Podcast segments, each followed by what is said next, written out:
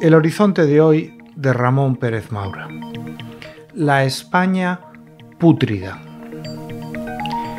El asesinato de los dos guardias civiles en Barbate a manos de un puñado de narcotraficantes españoles y uno marroquí está evidenciando todavía más de lo que ya era aparente el grado de podredumbre que impregna a nuestra sociedad y a buena parte de nuestra clase política.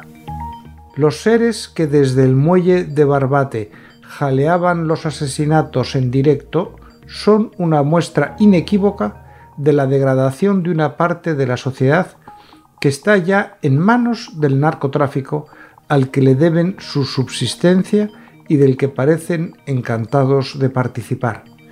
Si no es así, esa escena de Holgorio simplemente no sería posible.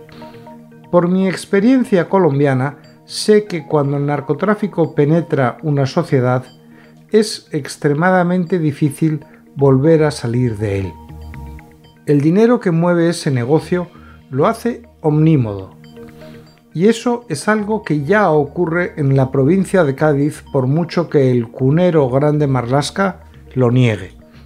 Pero igual de pútrida es la situación de Cataluña, donde otra droga, el independentismo, se ha diseminado entre la población y lleva a sus políticos a tomar decisiones de una amoralidad abracadabrante.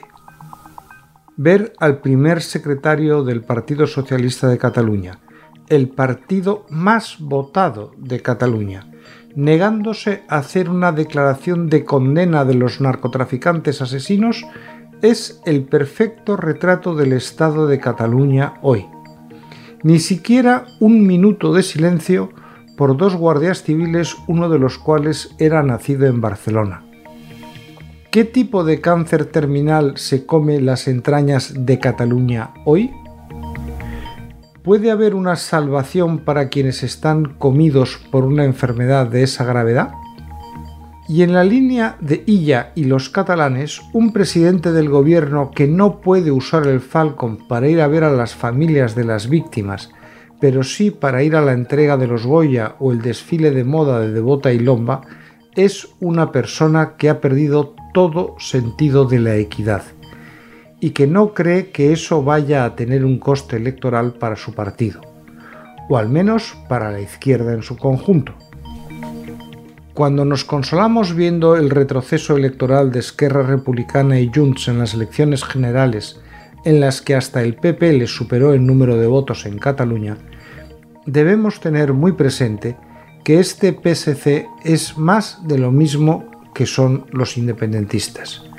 La cuestión de cara al futuro es ver qué ha sido de los votantes catalanes que dieron la victoria a Ciudadanos en las elecciones autonómicas de diciembre de 2017. Parece claro que buena parte de ellos ha recalado en el PSC. Han pasado exactamente tres años desde las elecciones del 14 de febrero de 2021 y el PSC parece más lejos que nunca de la visión de España que tenía Ciudadanos y sobre todo de la visión de Cataluña en España.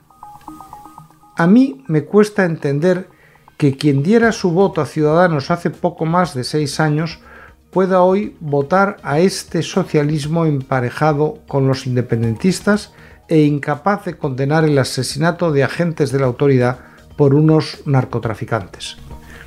No se puede llegar más bajo. Pero esta es la España real.